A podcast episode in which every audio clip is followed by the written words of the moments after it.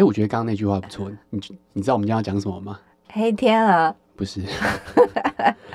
Hello，大家好，我是马里欧，我是啾啾。阅读提案，我们每周轮流提案一本书。本周是我提的，为什么你看不到黑天鹅？为什么？好，作者作者，作者是吉姆艾尔卡利里。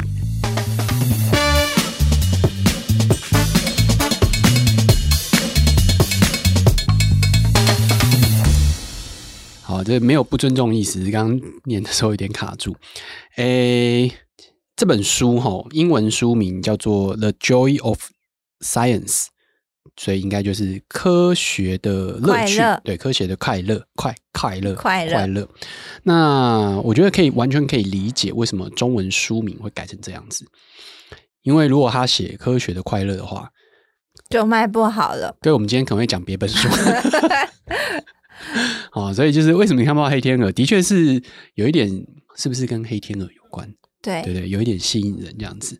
哦，那作者呢？他是国际知名的量子物理学家啊，是《纽约时报》畅销书的作者。他之前也写过了呃好几本这个科普书。那台湾也有翻译过《悖论》，反正台湾也有出过好几本。嗯、但总之呢，他这一次比较不是谈呃物理或人类未来，有点像是谈呃一些。原则性的东西，科学思维的原则性的东西。嗯嗯嗯，那个那个嗯什么意思？嗯嗯，所以所以他就是在讲科学，讲科学，讲科学是什么意思？讲科学思维，科学思维的价值，就是二类组的人的思考方式。也不是诶、欸，我觉得这其实就是很很重要，就是当他如果我们把它分成二类组、一类组、三类组的时候，就会掉入到这种。恐怖的二分法，或者是然后啊，这你懂就好啊，这我不懂啊，你们自然组的，就这个是一个问题啊。对，所以我们现在要不分析。嗯。对，好，那他说重点，然后这本书的重点在前言里面就有提到，科学的核心概念和运作方式是透过了人类的尝试和检验，数世纪以来成功增进人类对世界的理解。那就是他想象，他他解释的一个科学科学方式跟科学思维。嗯。好，那我们回来讲一下黑天鹅好了。你有看过《黑天鹅效应》那本书吗？嗯，没有，有看过书封。哎，谢谢。我我比你多一点，我有我有买。所以他在讲什么？所以他还是在封套里面。嗯，对，就是。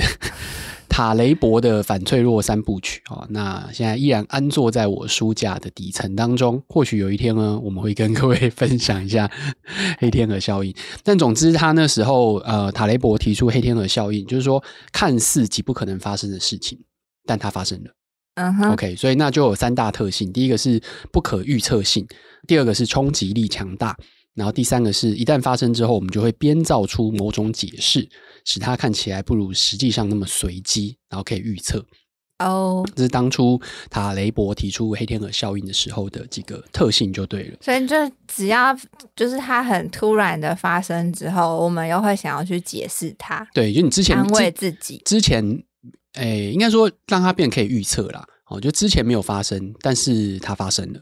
哦，那它的来源就是说，以前大家都觉得天鹅一定是白色的，哦啊，直到他们看到了一只黑天鹅这样子，就所以这是一个来源呐。后来他就把它引申出来，呃，写了一个《黑天鹅效应》这本书。那从此之后，大家都知道黑天鹅是什么意思。好的，它就变成一个隐喻啦，就是刚刚讲的哦，就是很很少发生，但是一旦发生了，它会造成很大的冲击。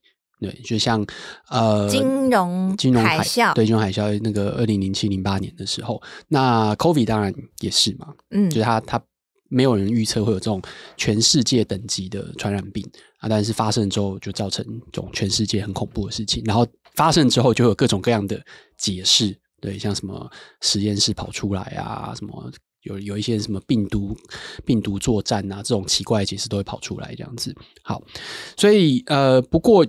这本书里面到底有没有提到黑天鹅呢？诶，其实 其实我觉得好像也不能说没有啦。他就前面有讲说白天鹅这件事情，因为他他其实讲的是说，呃，他提出了一个所有天鹅都是白色的科学理论。那这个理论符合可否证性。他其实主要在讲科学方法的时候，里面有一个很重要的就是可否证性，就是你这个理论它可不可以被否证？否证是什么？就是否定它。No。对，就是说他这是错的，这个证.这个这个理论是错的。嗯、那可以为什么呢？因为只要你看到一只不是白色的天鹅，这个理论就不正确，因为这这个理论叫做呃所有的天鹅都是白色的。嗯、哦，那一旦证据发现的证据抵触了他的理论的话，这个理论就要修正或者是放弃。嗯，OK，那阴谋论这里面其实就在讨论，很多时候在讨论阴谋论。他说阴谋论不是真正的科学，原因是因为不管发现了多少相反的证据，那这些阴谋论的倡导者、支持者，他们都不会放弃，他们觉得没有，就是这是假的，或者是那个证据不够充足这样子。哦，所以这个就是呃新的证据。对于阴谋论来讲，都是来辅助他们相信的那一套阴谋论。但是对于科学家来讲，或是科学方法来讲，当有新的证据出现的话，那如果是把之前原本的理论给推翻，那他们其实会愿意相信新的理论的。嗯，所以这是科学方法不太一样。好，那我比较讲这本书，其实第一它不厚哦，它大概两百页左右，两百多页哦。相较于我们之前谈的这个马斯克传哦，八百页。这是四分之一，对，小小的啊，轻薄短小，对，牛刀小试，一片蛋糕。好的，但是，哎、欸，我后因为其实你知道吗？我看到后来，我就想说，不对啊，这些东西，如果我都觉得好像很有道理的话，那我干嘛要看这本书？对啊，那你为什么要看这本书？啊，因为我没有时间了。OK，不是啊，是什么叫作业心态？烂理由。没有，我后来我一边在想。说我要不要觉得算了，我们来找别的。一方面呢，我又在重新就是一直在想，认真的看了一下，认真在想，因为因为我就在想说，那他到底要给谁看？就这个书的的的 TA 到底是谁？嗯，哦，因为我想说，我都觉得还好啊，就这些东西听起来都蛮合理的啊。然后可是你你看哦，你刚刚我刚刚有讲啊，阴谋论的人他又不会接受。就是他一直在跟你讲说，哦，科学思想、科学价值，然后你要这样子啊，你才可以破解迷思啊，等等等等。可是阴谋论的人更不会理你这一套啊，嗯，所以你根本不可能说服那些就是不想醒来的人。对对，所以那这个东西的的的受众到底是谁？所以你现在分析出来了吗？我后来想一想，我觉得第一个是年轻人，就是他还没有，他在中间灰色地带，没有，就涉世未深。还没有被洗脑的 哦，oh. 对，就是，诶、欸，我说年轻人可能是，其实我觉得大概国中可能就可以。可是国中哪会对黑天鹅有兴趣啊？他可以，诶、欸，我讲到重点，no, 他的书名叫做《科学的快乐》，没有人在看英文呢、啊。没有，我我觉得，呃，国中国中生不知道什么是黑天鹅吗？我觉得会。知道吧，或者说你至少或者不知道，你可能会去想要了解一下什么是黑天鹅吧？不会，国中就是要考试啊，谁给你？没有啊，他会有一些课外书的阅读阅读书单呢、啊，老师会开啦，《古文观止》之类的吧？我跟你讲，《古文观止》那也是课外书啊，对，那是课外书，没错。好，不知道为什么的人可以去听马六陪你喝一杯。好，那。但我觉得是这样子，第一个就是年轻人，年轻人真的国中开始，或者啦，好了，那高中好不好？就是涉世未深。没有，我觉得没有你好，你先讲为什么给年轻人看好，我们不去追究年轻人会买这本书。因为，因为我觉得重点是要他们从小就相信科学思维的价值。跟为什么你要这样想事情，嗯、就它里面提出来就是呃很简单的八个章节，那当然包含前言了。其实它前言 写蛮多的，我觉得可以当做独立的一个章节了。嗯，就是告诉你说为什么我们要这样做，为什么我们要这样讲事情，然后有哪些东西会阻止你去做这件事情，等等诸如此类的。所以它其实是一个试图用理性说服的方式，让你从此以后不要变成一个阴谋论者，或是当你有自己的。呃，一些偏好的时候，但是你愿意接受别人挑战你，然后有新的证据的时候，你会觉得，哎，这个好像有点道理，我们可以来想想看。那这个跟其实媒体媒体试读或媒体素养、资讯判断，这不是差不多吗？有点类似，但是媒体试读的做法当然跟科学思维又不太一样。就它其实算是包含在里面了，因为它最后一章就是在讲数据识读力。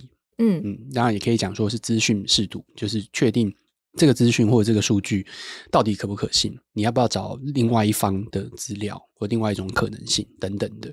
好，那个等一下我们最后再讲。好，好，所以这是这是第一个，我觉得年轻人真的可以看。所以你各位如果是哦国中生或高中生的话，各位读者 The joy of science.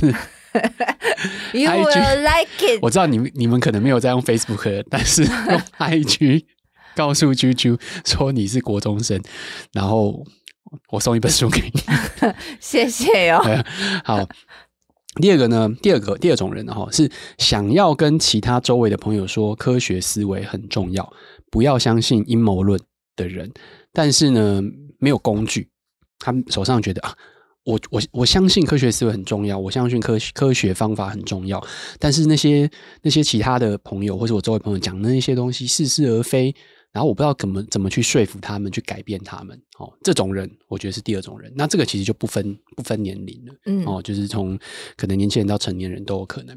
那第三种的话，就是觉得自己愿意接受新知，就是你可能有些想法没听过，然后可能有一些理论你不知道。但你觉得，哎，这些东西你愿意去尝试的人，我觉得也可以。最后一个就是各位阅读提案的听众们。好，我们 所以刚刚你说的第三个什么薪资或什么有哪些？薪资，呃，像比如说，嗯，奥坎剃刀嘛，大家就会提到奥坎剃刀原理。什么叫奥坎？奥坎剃奥坎剃刀原理就是。奥坎是哪？奥坎，奥坎，它是一个中世纪，它是一个人的名字，中中世纪的一个呃修士，嗯、就是呃越简单的东西是越正确的。如果它太复杂的话，你就可以要把那些太复杂的东西砍掉。剃刀就是剃胡子，对对对对对。那他的这个讲法，其中有引发一些呃有趣的东西，比如说日心论跟地心论，就是。到底是太阳是中心还是地球是中心？因为早期的时候是地心论嘛，就地球是宇宙的中心，嗯、其他的星星、月亮、太阳都是围绕着地球在在绕这样子。嗯、那但是后来，呃，当哥白尼提出日心论的时候，就是那个东西相对来讲，其实更符合他们我们观察到的现象，然后更能够解释为什么会是。这样子就发生各种各样的事情，所以它更简单，它更能简单就可以解释呃整个现象，整个自然现象。所以在这个前提之下，它就跟奥坎剃刀是是比较有道理的，你懂吗？就是因为它比较简单，嗯，对，所以我们应该要相信这一套。OK，但是奥坎剃刀也不见得每一个，他特别提了另外一个方向，就是有些时候事情会更复杂。就比如说演化论，其实它是一个很复杂，然后到后来生生物学、生态学，其实它是一个非常复杂的的理论。嗯，那那更简单的是什么？就是如果说我们要找找一个比较简单的解释这些演化跟各种万事万物比较简单的方式，是有一个唯一的真神，他创造了一切。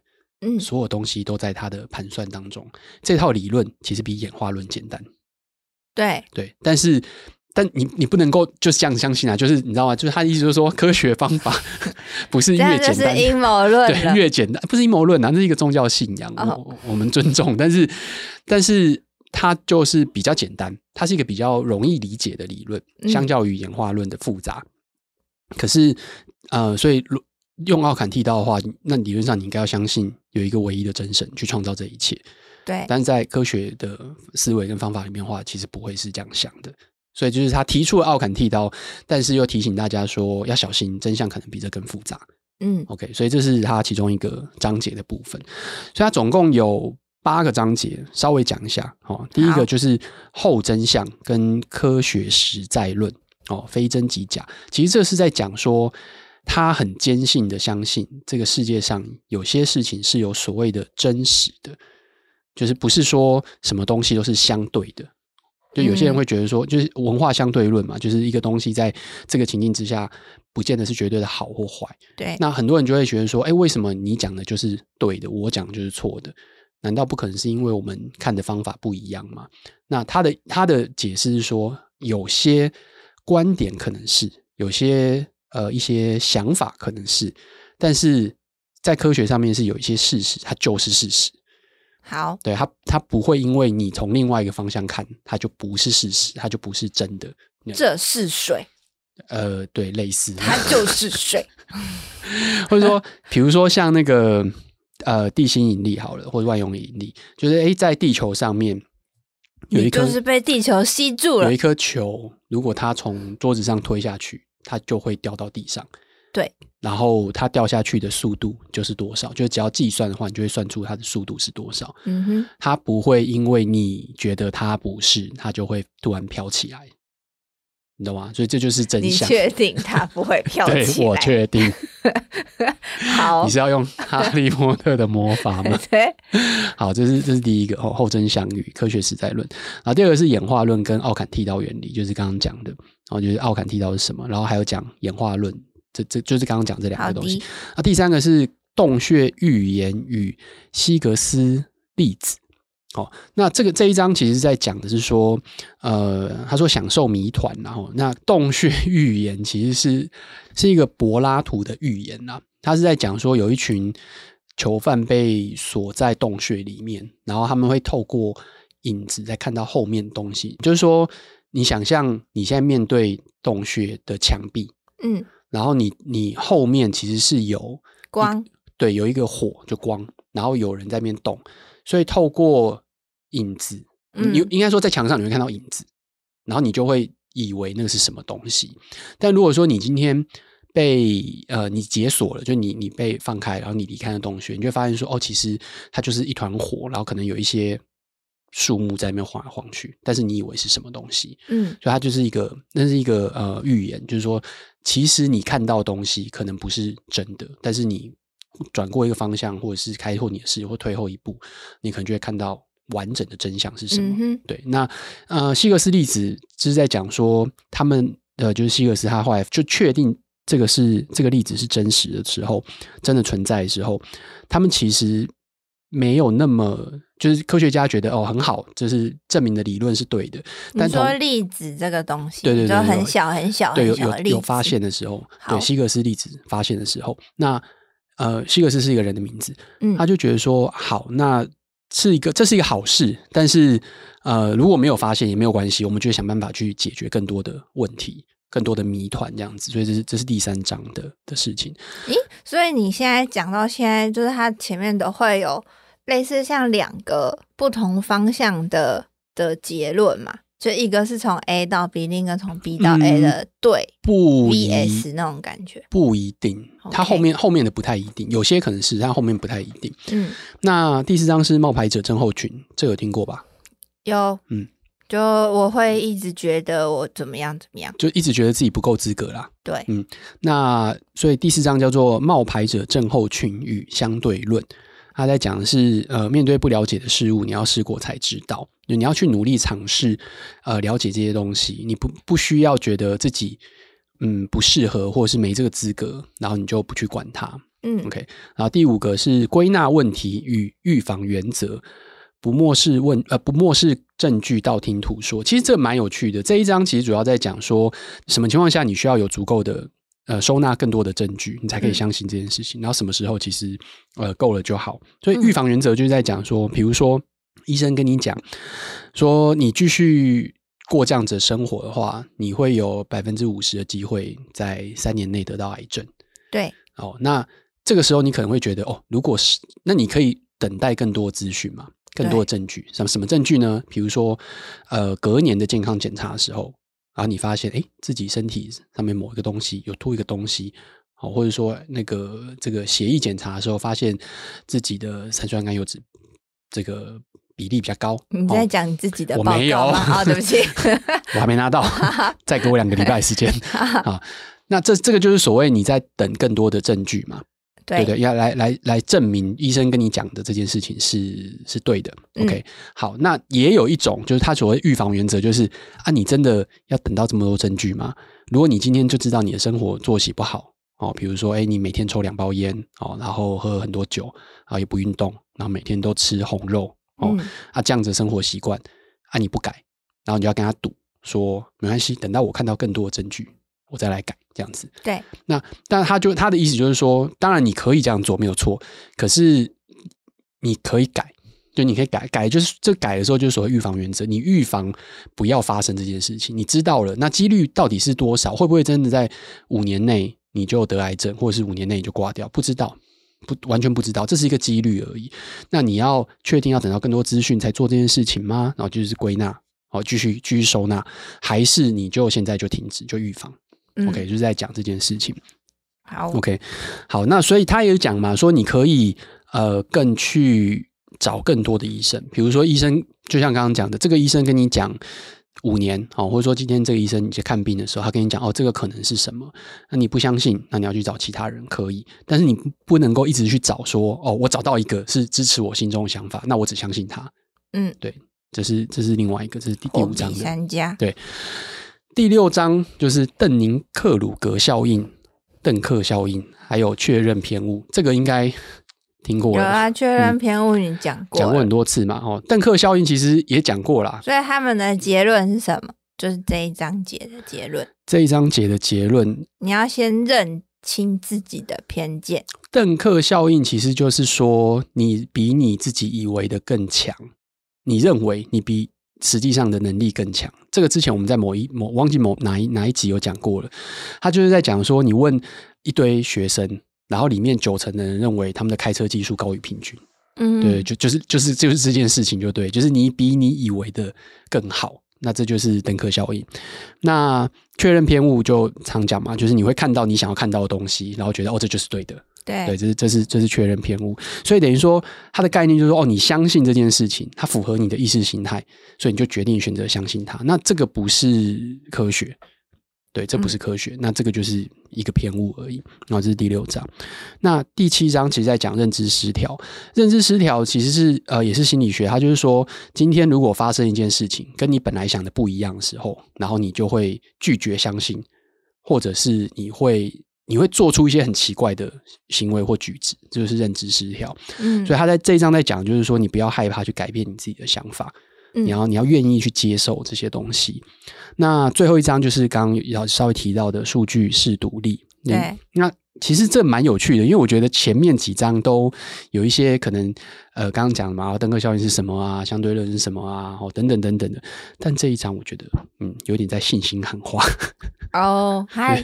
就是他的愿景，他觉得你不应该害怕，你应该就是要发挥科学思维，你要去努力思考，然后你要愿意去接受新知，你要可以接受不一样的意见，等等等等的。那呃，但是数据识读力，其实在讲说你要有了解数字的能力这件事情，可是他其实很很少，他章节里面可能就一点点提到，就是说信啊、你要注意信心水准这件事情。就是在这其实，在讲统计统计里面的一个概念。那我不知道为什么他没有特别讲。他其实里面有讲一个很花很多时间讲一个问题，然后那问题你应该可以理解。那如果你可以理解的话，不是我解释的好，是因为你愿意花时间去理解。他其实在讲一件事情是，那个例子是，如果你拿着一个镜子，然后一起光速飞行的话。你跟那个镜子一起飞，对，就你跟那个镜子一起用光速飞行。好，那你，你们就变成流星。不是，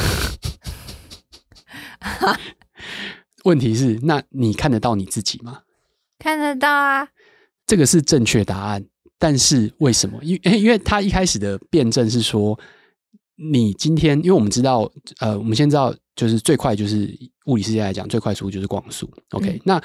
所谓你看到你自己，是你的眼睛接受到光线反射到你的眼睛，你才看得到你自己。但是，当如果你们一起用光速飞行的话，那会不会你的眼睛没有办法看到接到那个光速？哦，所以你会看不到自己。不会，因为镜子跟我一起移动，所以我都会看得到它。这个其实是最简单的讲法，而且这是正确的讲法，但它需要花一点时间去解释这件事情。我，我是要跳太快，对，你跳非常快，你跳到结论，而且这个结论是对的，然后 而且那个讲法其实应该就是对的，但是 但这中间要花大概两页的时间去解释它。大家不要看这本书喽，今天的结论就这个，我可以念给你听。好，所以呢，嗯。那你为什么要想要介绍这本给大家看啦？因为就是我刚我刚刚讲的啊，就我觉得如果今天哦，你是一个年轻人，或者啦，或者是你觉得科学思维真的有它的价值在，你觉得你隐隐约约觉得不应该是用阴谋论去解释一些事情，你相信这些呃之前的物理学家、化学家、科学家所研究出来的东西，他们讲的是有道理的，你你可能没办法真的。去验证每一件事情，但你相信这套方法的基础做出来的东西，然后在科学界里面，这些科学家会用所谓的同侪审查的方式去严格检视彼此，然后会用刚刚讲的可否证性、可重复、可再现性，就是你这个实验要能够嗯再现出来，才验证这件事情是真实的存在。你相信这套东西跟方法，但是你不知道怎么，就是人家就在那边讲一堆，你觉得根本就是乱讲，然后没有科学根据的这些东西，你不知道你该怎么办的时候。你可以看这本书哦，oh. 它可以给你一些工具，你可以知道说，哦，我可以用这样的方式去跟他讨论或辩论，或者是当有人这样来想要说服你或影响你的时候，你可以去清楚的知道，哦，这个是阴谋论，这个不可能是真的，原因是因为什么什么什么什么什么，嗯，对，那我觉得这个是这个是这一本书的的价值，嗯，OK，所以其实里面还是有提到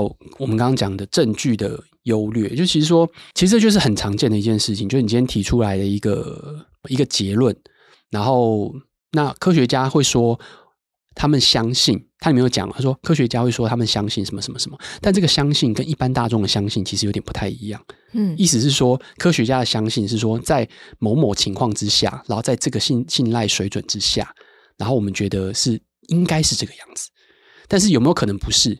有可能。就是科学家会觉得说，嗯，对，我们相信是这样子。但是如果你拿出其他的证据证明它不是的话，如果检查对，说你是对的，那我们也可以接受。可是好烦哦，好像好像可以这样，也可以那样。没有啊，就就是我常常讲的话哦。就是为什么我很不喜欢讲很绝对的对的事情，其实就是因为这样子。就是我认为我现在认为是这样子，但是如果它不是的话，那。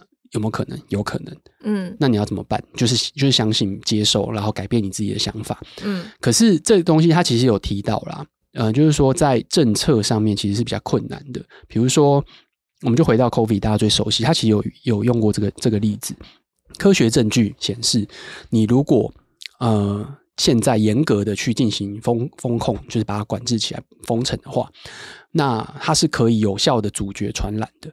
就流行病传染这这个理论来讲，他们是可以确定这件事情的。对。可是经济学家也提出来他们自己的讲法，就是如果这个时候你进行到这种程度的严格封锁的话，那我们的经济会退化，我们的 GDP 可能会降低多少？嗯，这个也是可能的。那作为一个政策决定者，作为一个下决定的那个人，你要怎么去做这个决定？嗯，因为。如果如果今天我们做严格封城，对，没有错，就是大家可能不会感染了。可是当没办法去工作的话，那有些人其实他是靠靠日薪哦，他没有办法出门工作，他就没有钱喽。然后他平常其实也没有什么储蓄的，他可能就没有没有办法生活了。那这样子死的人跟传染病死的人，那你要怎么去选择？嗯，对，所以这其实是一个很很为难的事情。所以你可以知道为什么我会。我直接讲，我就很讨厌在 COVID 比较严重的那个时间当中，你会看到在媒体上有很多的报道，针对陈时中他在讲的东西，会觉得说，你为什么讲这模棱两可？你为什么讲的哦，可能是这样子，可能是这样子？为什么你不直接封城？你记得那时候有一阵子，就是一堆的人就说，你为什么不直接封城？你为什么不直接封城？嗯、就是如果大家知道封城是可以有效的阻绝传染，那你不是科学吗？那你是呃公卫专家，你为什么不封城？啊，他不是，他是牙医，就是你为什么不封 城？你为什么不封城？那就是我刚刚讲，他其实知道，如果我们封城的话，对我们可能不会被传染了。但是那些没有办法生活的人，那他们怎么办？嗯，嗯，嗯，就是你必须要在这种很微妙的情况之下去去下这个决定，然后他你要去试着去说服大家说，为什么我要下这个决定？我的根据是什么？我某种程度上，我觉得他有他他，我觉得他一直努力在做这件事情。可是这就是很容易拿来攻击的点，因为他不绝对。嗯。你知道吗？他就是没办法百分之百跟你肯定这件事情。对，这是科学，可是这就是被可以被拿来攻击。那所以我觉得他其实，在书里面，他当然没有讲 台湾这个例子啊，但我觉得这是一个很适合拿来跟大家讨论说，对，你如果真的觉得呃，他事情就是所有的事情都这么绝对的话，其实其实这不是一个科学的思维的方式。嗯嗯，好，那。我还以为你是因为今天那个新闻说我们要就是交给科学的结果 才选了这本。我跟你讲，这个是另外一个对某某个政治人物 最喜欢讲科学方法。对，这个。那你觉得他的科学有科学思维？我跟你讲哦，其实他某种某种时候，或者是很多时候，他讲话为什么会大家会觉得哎有道理？原因是因为科学他讲的东西是有道理的，可是他把讲的非常绝对，然后他把他讲的东西是不会错的，他从来不会错的。嗯，这才是真正的问题。你知道为什么会有一些人讲讲好听一点、友善一点是没有那么喜欢他？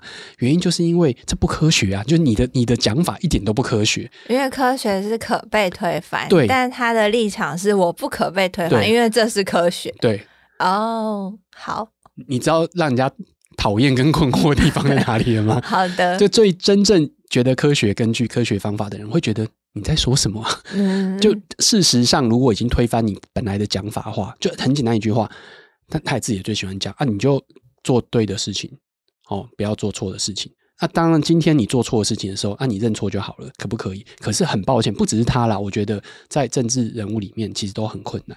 对，这件事情涉及到选民的态度。